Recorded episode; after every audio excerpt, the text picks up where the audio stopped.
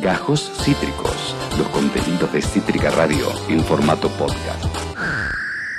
Nadie sabe qué hace en esta vida, solo ella, ¿eh? Sabe qué hace y sabe qué hay que hacer. Ah. Es nuestra gran columnista de finanzas personales. Gracias, Sol. Gracias, Gracias, Sol. Sol. Te necesitamos.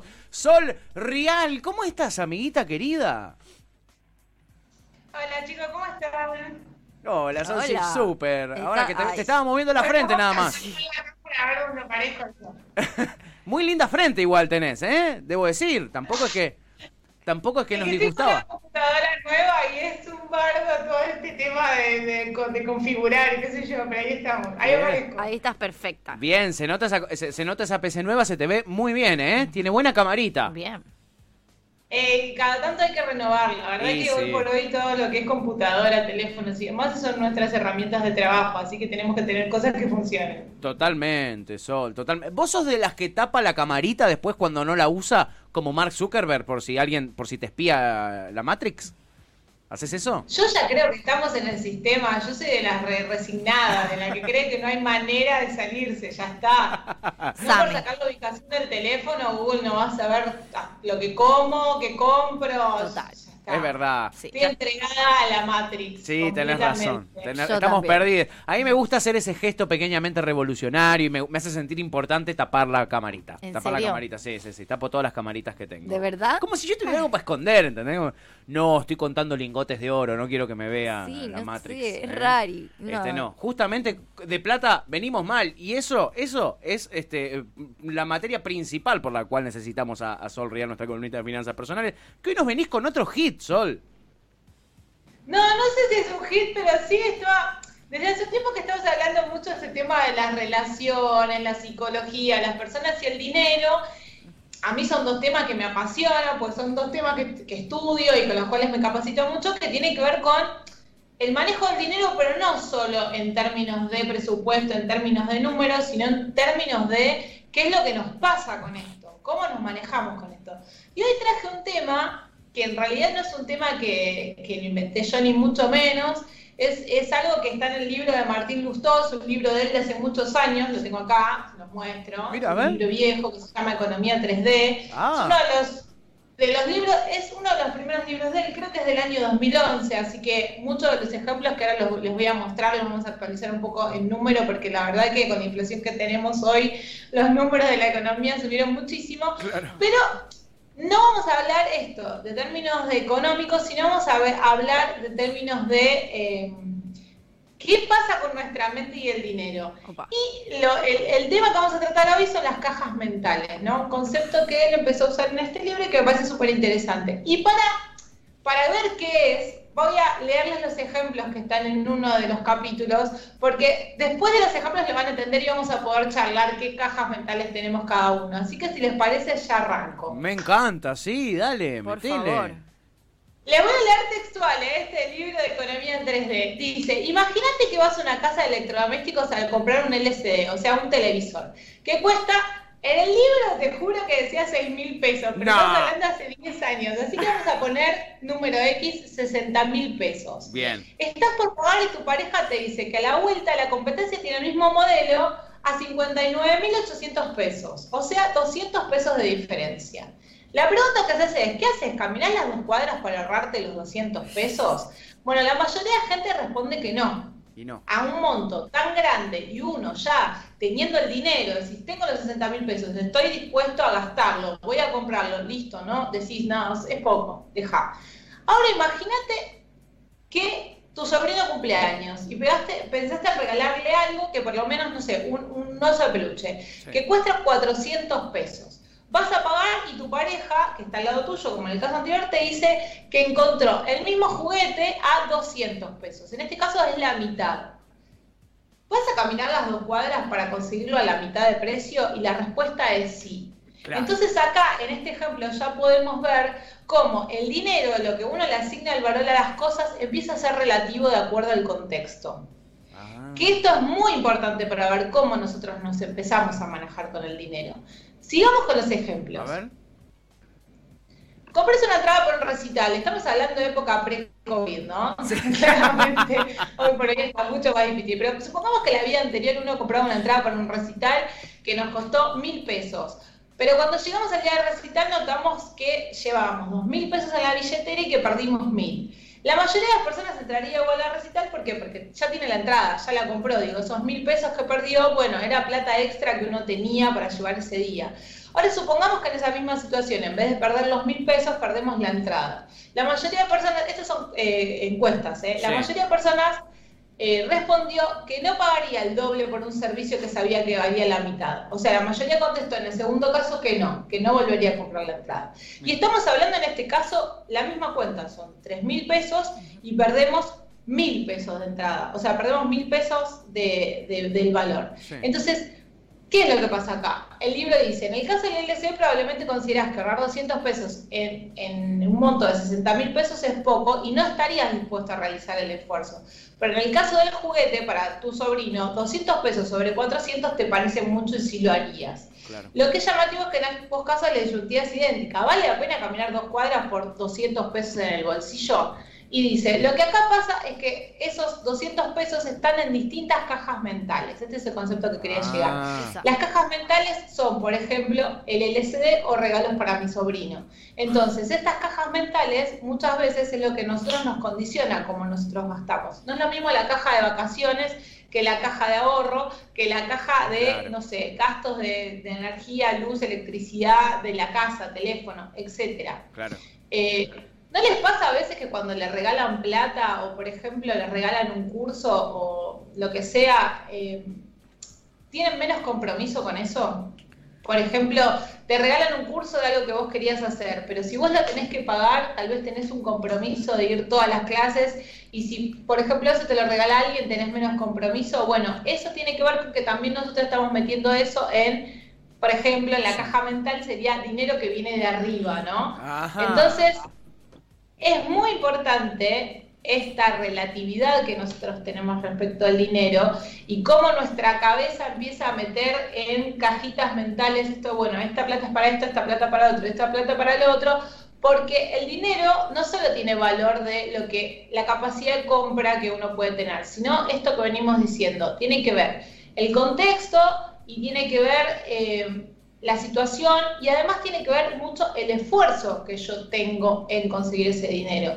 No es lo mismo encontrarse dinero que uno ya no contaba que el dinero que te pagan del salario y demás. Así que de, esto nosotros, pa, yo hice algunas conclusiones que tienen que ver con el libro y otras que tienen que ver eh, a nivel personal que me parece que está bueno para empezar a concientizar nosotros cuántas cajas tenemos de, nos manejamos con el dinero y esas cajas qué implican a nivel afectivo para nosotros, ¿no? Uh, a ver, me encanta. Sí, sí, sí. Sí, sí, ahora vamos a charlar un poco cómo se maneja cada uno con estas cajas mentales, pero está bueno hacer, a, hacer una conclusión. El cerebro asigna a cada circunstancia económica una caja mental diferente, haciendo que el dinero deje de ser fungible y el valor dependa en qué se invierte. O sea, no es lo mismo dos mil pesos, depende de en qué lo vayamos a gastar y qué implica para nosotros esos dos mil pesos. O sea, cuánto tiempo disponible yo tardé en ganar ese dinero y en qué lo voy a gastar. Y eso depende mucho de la escala de valores personales. Mm. Eh,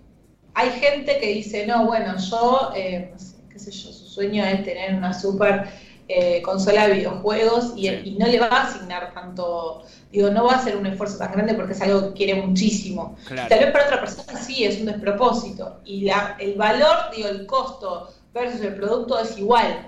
Sí, y, Sol, eh, yendo, yendo también a esto, a los ejemplos que antes habías dado, no es lo mismo, tal vez, depende para quién, es como vos decís, ¿no? Cada uno tiene su, su grado de valor a las cosas, pero capaz no es lo mismo un recital, por ejemplo, gastar determinada plata en un recital que te dura el, rato el recital, a mí en lo personal es en lo que más gasto y es algo que me encanta, pero digo, hay mucha gente que dice, che, bueno, el recital dura dos horas y ya está, es plata que gastás, invertís en ese momento.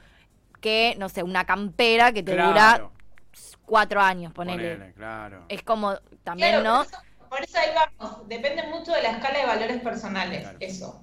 Eh, por ejemplo, está psicológicamente comprobado que si vos pagás, por ejemplo, las vacaciones antes de tener las vacaciones, o sea, es que, que es algo que, sabemos que es algo que se, que se, pierde en el tiempo, ¿no? Digamos, son 15 días, 20 días, etcétera. No es como vos decís, no es un producto que yo me quedo como una campera que tal vez lo tengo 10 años, eh, es mucho más fácil pagarlo para las personas, por ejemplo, en 12 cuotas antes de irse vacaciones que pagarlas después de irse vacaciones.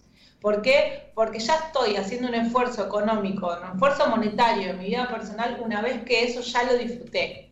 Pasa lo mismo con la cena, pasa lo mismo con ir al cine, pasa lo mismo con un montón de cosas a nivel ocio, a nivel servicios, que una vez que ya suceden, pagarlo es más difícil. Por eso una de las pautas de, finanza personal que se recomienda es hacerlo antes, para que cueste menos. Uno ya tiene... Es, es lo mismo, estamos hablando de esto, es lo mismo, la misma plata, es el mismo tiempo invertido. Es, si yo voy a pagar una vacación y salen, no sé, 80 mil pesos, es lo mismo si la pago antes o después. En términos económicos, sí. En términos psicológicos, no. El esfuerzo es mayor porque ya lo disfruté. Claro, claro, claro. Sí, sí, sí. Eh, nos pasa, creo que nos pasa a todos. Claro, eso es lo que quiero empezar a, que en esta columna empecemos a desarmar. El dinero y el costo-valor es lo mismo. Ahora, ¿cuánto me cuesta a mí afrontar una cosa u otra? Es diferente. Bueno, sigo con las conclusiones, igual ahora vamos a charlar un poquito más, pero en base a un análisis de la sociedad organizada, se determinó que un precio justo para el producto, haciendo que su valor sea con sus características y su utilidad, que se venda o no se venda, depende de entrar en la caja mental correcta del producto. O sea, el análisis de mercado depende mucho o sea, se analiza esto que estamos hablando, si es un producto de ocio, cuánto la gente gasta en ocio, cuánto la gente invierte en diversión, cuánto la gente invierte en un bien perdurable, por ejemplo. Esto que estamos hablando, comprarme una computadora que es una herramienta de trabajo. Bueno, ¿cuánta, ¿cuánto las personas están disponibles a gastar de su salario mensual, mensual en comprar un producto que va a ser para, eh, no sé, para nivel laboral, digamos? O sea, las empresas van determinando esto también. No es solo el valor económico del producto, sino es cómo la, cuánto la gente consideraría gastar en esto. Eh, y, a, su vez el libro también dice, estas cajas mensuales fueron pensadas para hombres irreales que actúan con principios estructurados y predecibles. Vivimos una sociedad de consumo en la cual muchas de las compras o no compras también tienen que ver con impulsos emocionales. Nunca se olviden de eso. Que muchas de las cosas si uno quiere comprar un producto, tiene que sentarse a pensarlo con tiempo y no hacer una compra eh, impulsiva, porque muchas veces eso nos vende más a las emociones. Eso está comprado del marketing, ¿no? Si vos vas a estudiar algo de marketing, eso le vendés más a la emoción que venderle un producto a una persona como una utilidad. Tal cual. Bueno, la recomendación de esta columna es justamente estar atentos a qué cajas mentales tenemos para concientizar cómo somos en relación al manejo del dinero. Porque obviamente todas estas pautas las podemos ir cambiando en la medida que yo tomo conciencia de cómo soy con respecto a esto, ¿no? Cómo concientizo, estoy en el momento y que estoy haciendo un gasto, decir, ¿esto por qué lo estoy gastando? ¿Realmente lo gastaría en otra cosa este, por, esta cantidad de dinero? Y bueno, a raíz de esto es empezar a pensar, por ejemplo, cuál es amplia nuestra caja mental de la tarjeta de crédito, por ejemplo, si la pensamos por fuera de lo que ganamos por mes, si la pensamos con algo, algo aparte, nuestra caja mental del ahorro, si es grande, si es chiquita y demás, e ir viendo ahí cómo nos manejamos. Nosotros hemos hablado mucho de presupuesto mensual, de cómo dividir un presupuesto mensual, pero esto tiene como una base más de conciencia a nivel psicológico. Claro, claro. Realmente, cómo yo me ¿Qué, ¿Qué cosas que me gustan? No sé, suelo, como decían recién, me gusta mucho ir a recitales, suelo gastar más dinero del que emplearía para otra cosa, ¿cómo me manejo con estas cosas? Cuando me regalan dinero, ¿lo derrocho más que si lo tuviese que poner, que ganar trabajando? Eh, y esto es algo que nos atraviesa a todos, ¿eh? a los que sabemos de finanzas y a los que no, digo, porque esto tiene que ver más con el impulso emocional. Eh, yo mientras armaba esta columna me estaba acordando un ejemplo mío, lo voy a dar como el ejemplo recién que vimos de las cosas del libro. a mí en el trabajo en un momento nos regalaban, bueno, nos regalaban, ya lo estoy diciendo, mirá, ya psicológicamente. mirá cómo, mirá qué fallido. nos, daban, nos daban vales de supermercado. ¿No? Como un bono extra en vale del supermercado. Yo cada vez que voy al supermercado en el trabajo que no... de mi salario, me fijo todos los precios. Ahora, cuando me dan el vale del supermercado, el bono extra que me daban, yo iba y compraba y no miraba precios. Nada. O sea, ¿cómo? ¿Por qué? Claro, porque estaba en la caja mental de esto es el dinero que viene de arriba y que en realidad no es de arriba, pero como yo estaba por fuera de lo que gano normalmente, era como, bueno, casi un dinero regalado. Entonces yo en el supermercado tuk, tuk, tuk, compraba. La otra vez me pasó que, que, la última vez que hice eso de ir a comprar con el bono, con el vale del supermercado que me daba, compré un café X. El Sí. otro día lo voy a ver y era uno de los cafés más caros. Eh, no- el precio, no me acuerdo del paquete, creo que venía 250 gramos, valía 600 pesos. Y dije, yo la última vez que vine a comprar, como vine con este vale, no miré el precio. Entonces, ahí es lo que me quiero referir con esto de las cajas mentales. No. Cómo dependiendo del contexto y dependiendo de la situación, nosotros elegimos diferente. Lo Ahora entiendo, lo entiendo. Con Ah, todo esto que les dije, ¿pueden a- hacer algún, algún ejercicio con algo de cómo ustedes se manejan diferente Por- depende del contexto? Por supuesto, esos vales yo también los recibía porque eran los vales que nos daban cuando laburábamos en PPT, Sol, nosotros Claro, dos. Entonces es yo, verdad, yo, tenés razón. yo también los tenía esos vales y íbamos como una salida con mi novia eh, este, a un supermercado extranjero a comprar todos productos importados sin mirar el precio. Solo productos importados, Pero, básicamente. pero para, paren, ¿el vale no tenía, no tenía tope? No, tenía un tope que dentro de Alto. todo era bastante alto. ¿Me entendés? Y en vez de comprarme... Claro, topes altos. Eran topes Wow. altos. Era como ir, bueno, listo, estoy yendo gratis al supermercado, pero era mentira. Pero no era. Wow. Claro, no era gratis. Igual- era el bono de que era plata conseguida mil. con tu salario, con tu Igual trabajo, 100 digo. mil. Eh, sí, está buenísimo. El tema es que no lo pensás, lo pensás como una guita que, oh, me dio la empresa o le saqué a la empresa, pero es una guita que te ganaste vos con tu, tu sueldo de trabajo están en eso. Sí. ¿Me entendés? Y vos ni loco irías a comprarte la mostaza de Dijon. Te comprarías, no sé, eh, eh, comprarías cositas para ¿me entendés? Comprarías cosas congeladas para poder guardar en el freezer. Para... Eso compraría yo. Sí. ¿Me entendés? Compraría eh, eh, carne y la, y la guardaría, verduras y las guardaría. Eso haría con mi plata. Con- o si esa no era fuera mi plata, yo iba y me la deliraba. Eso me Wow. pasaba. Un Wow. montón. A mí me cuesta poner ejemplos porque soy un desastre en general, como soy un desastre. Sí me pasa, por ejemplo, que miro mucho precio, capaz cuando voy justa de plata o cuando tengo como mu- plata muy específica o tengo que comprar cosas súper específicas, ahí sí presto mucha atención, pero me pasa también que últimamente el supermercado, por ejemplo, eh, pago con crédito. Claro. O sea, pago con la tarjeta de crédito porque igual con, o sea, si yo voy a pagar con, con, la de débito, cobré y, me, y, y ya no tengo plata. Eh, y me pasa que con la de crédito no miro tanto porque es como, bueno, después lo pago en cuotas, entonces no presto tanta atención y después cuando voy a pagar, Mm.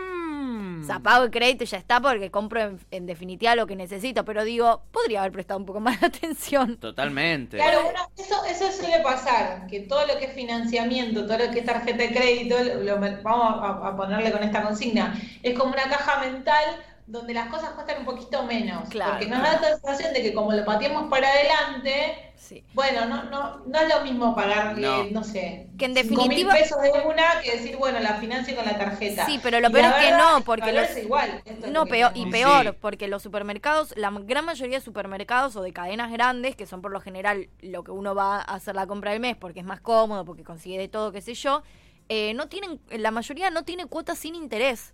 No tienen cuotas sin interés. Es verdad. El super, o sea, entonces termina siendo más en realidad. Yo pago con crédito porque no tengo forma de pagarlo eh, ni en efectivo ni con débito, o sea, al, con- al contado se dice. Sí, he contado. Eh, no, no tengo manera, pero me termina saliendo más, porque ya tres cuotas sin interés, eh, tres cuotas ya es con interés, creo que del 8% estoy Sí. pagando, pero es, es una locura igual. No, es una locura. Sí.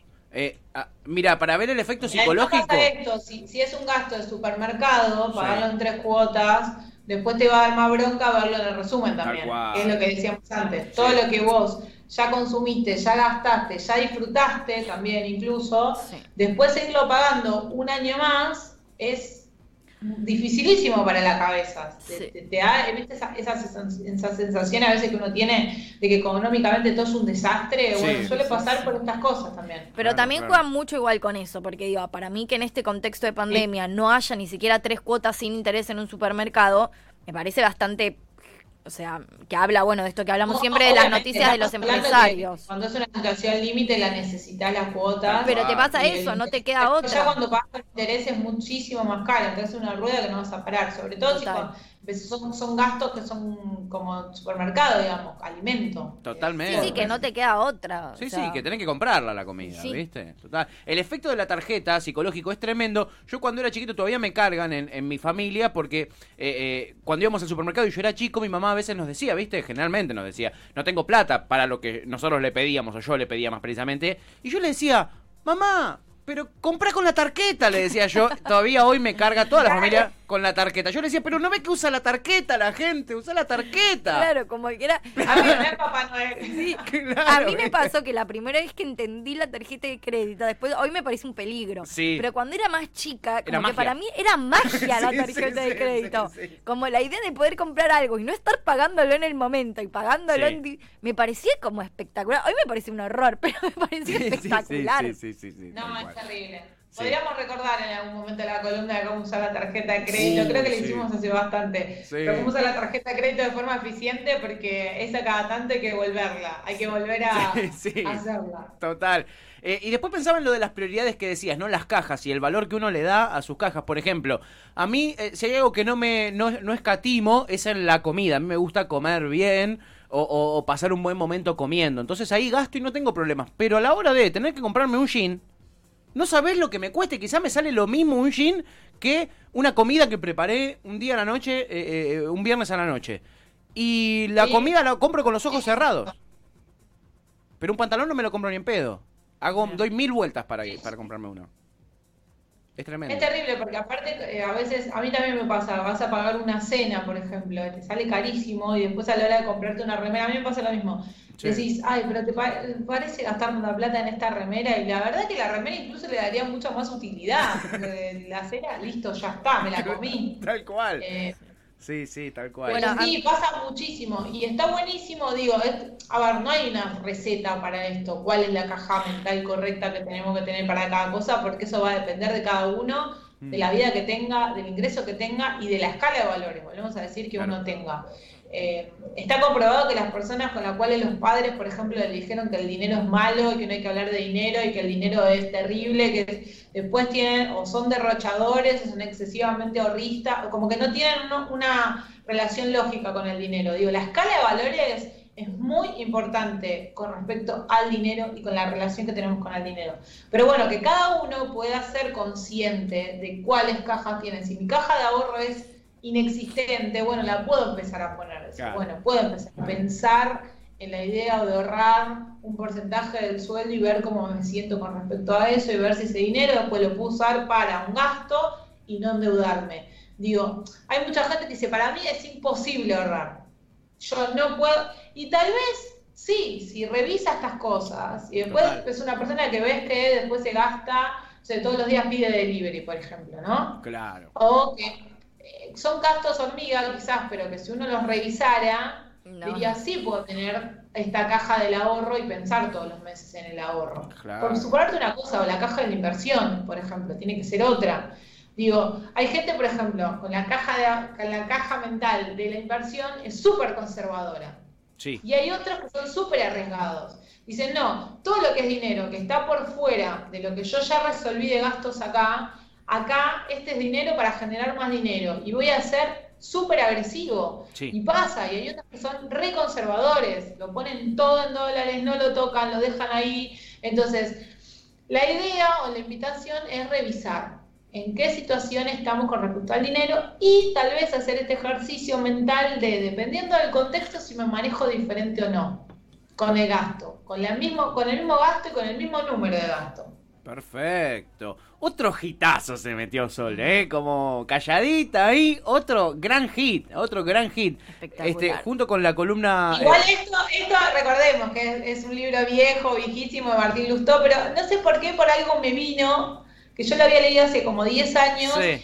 y, y a- yo ni siquiera me dedicaba a las finanzas personales ni nada, pero en su momento me marcó mucho esto de pensar psicológicamente cómo nos manejamos con la plata. Entonces dije, bueno, es una buena manera esto de, de- ver cómo, de- dependiendo del contexto, nos, nos manejamos diferente, y nada, es eso, reflexionar, un poco de reflexión. Es muy, muy, muy interesante. Y el tema de las cajas sirve para visualizarlo eh, de manera práctica en la cabeza, ¿no? Y, or- y or- y ordenarse, la verdad. Total. Este, gran columna, eh, Sol Real. Nuestra columnita de finanzas personales que la viene rompiendo toda, como siempre. Eh, no se olviden de seguirla. La siguen como Sol Real Finanzas Personales en Instagram. La siguen también en YouTube, que tiene su canal donde sube un montón de contenido. Y también la, su- la, la siguen como Sol Real, es eh, su. eh, cuando está de civil, es Sol Real nada más. Este, y eh, escribe en ámbito financiero, la pueden leer ahí, un montón de contenido anda generando todo el tiempo eh, nuestra columnista. Sol, eh, genial la columna como siempre, eh, todavía estoy pensando en todas las cajas que tengo en mi cabeza, Mal. eh, eh, a qué cosas les doy prioridad y, y qué cosas tengo que cambiar, porque enseguida me puse a pensar en, che, es verdad, este, esta esto es una inversión y esto que hago son gastos cotidianos que no les doy, les doy otro peso. Eh, la verdad que me dejaste pensando, me dejaste reculando en chancleta, Solsich. Eh, te queremos un montón y te, te esperamos el, el lunes que viene, dale. Dale, chicos, nos vemos. Besote. Acabas de escuchar Gajos Cítricos.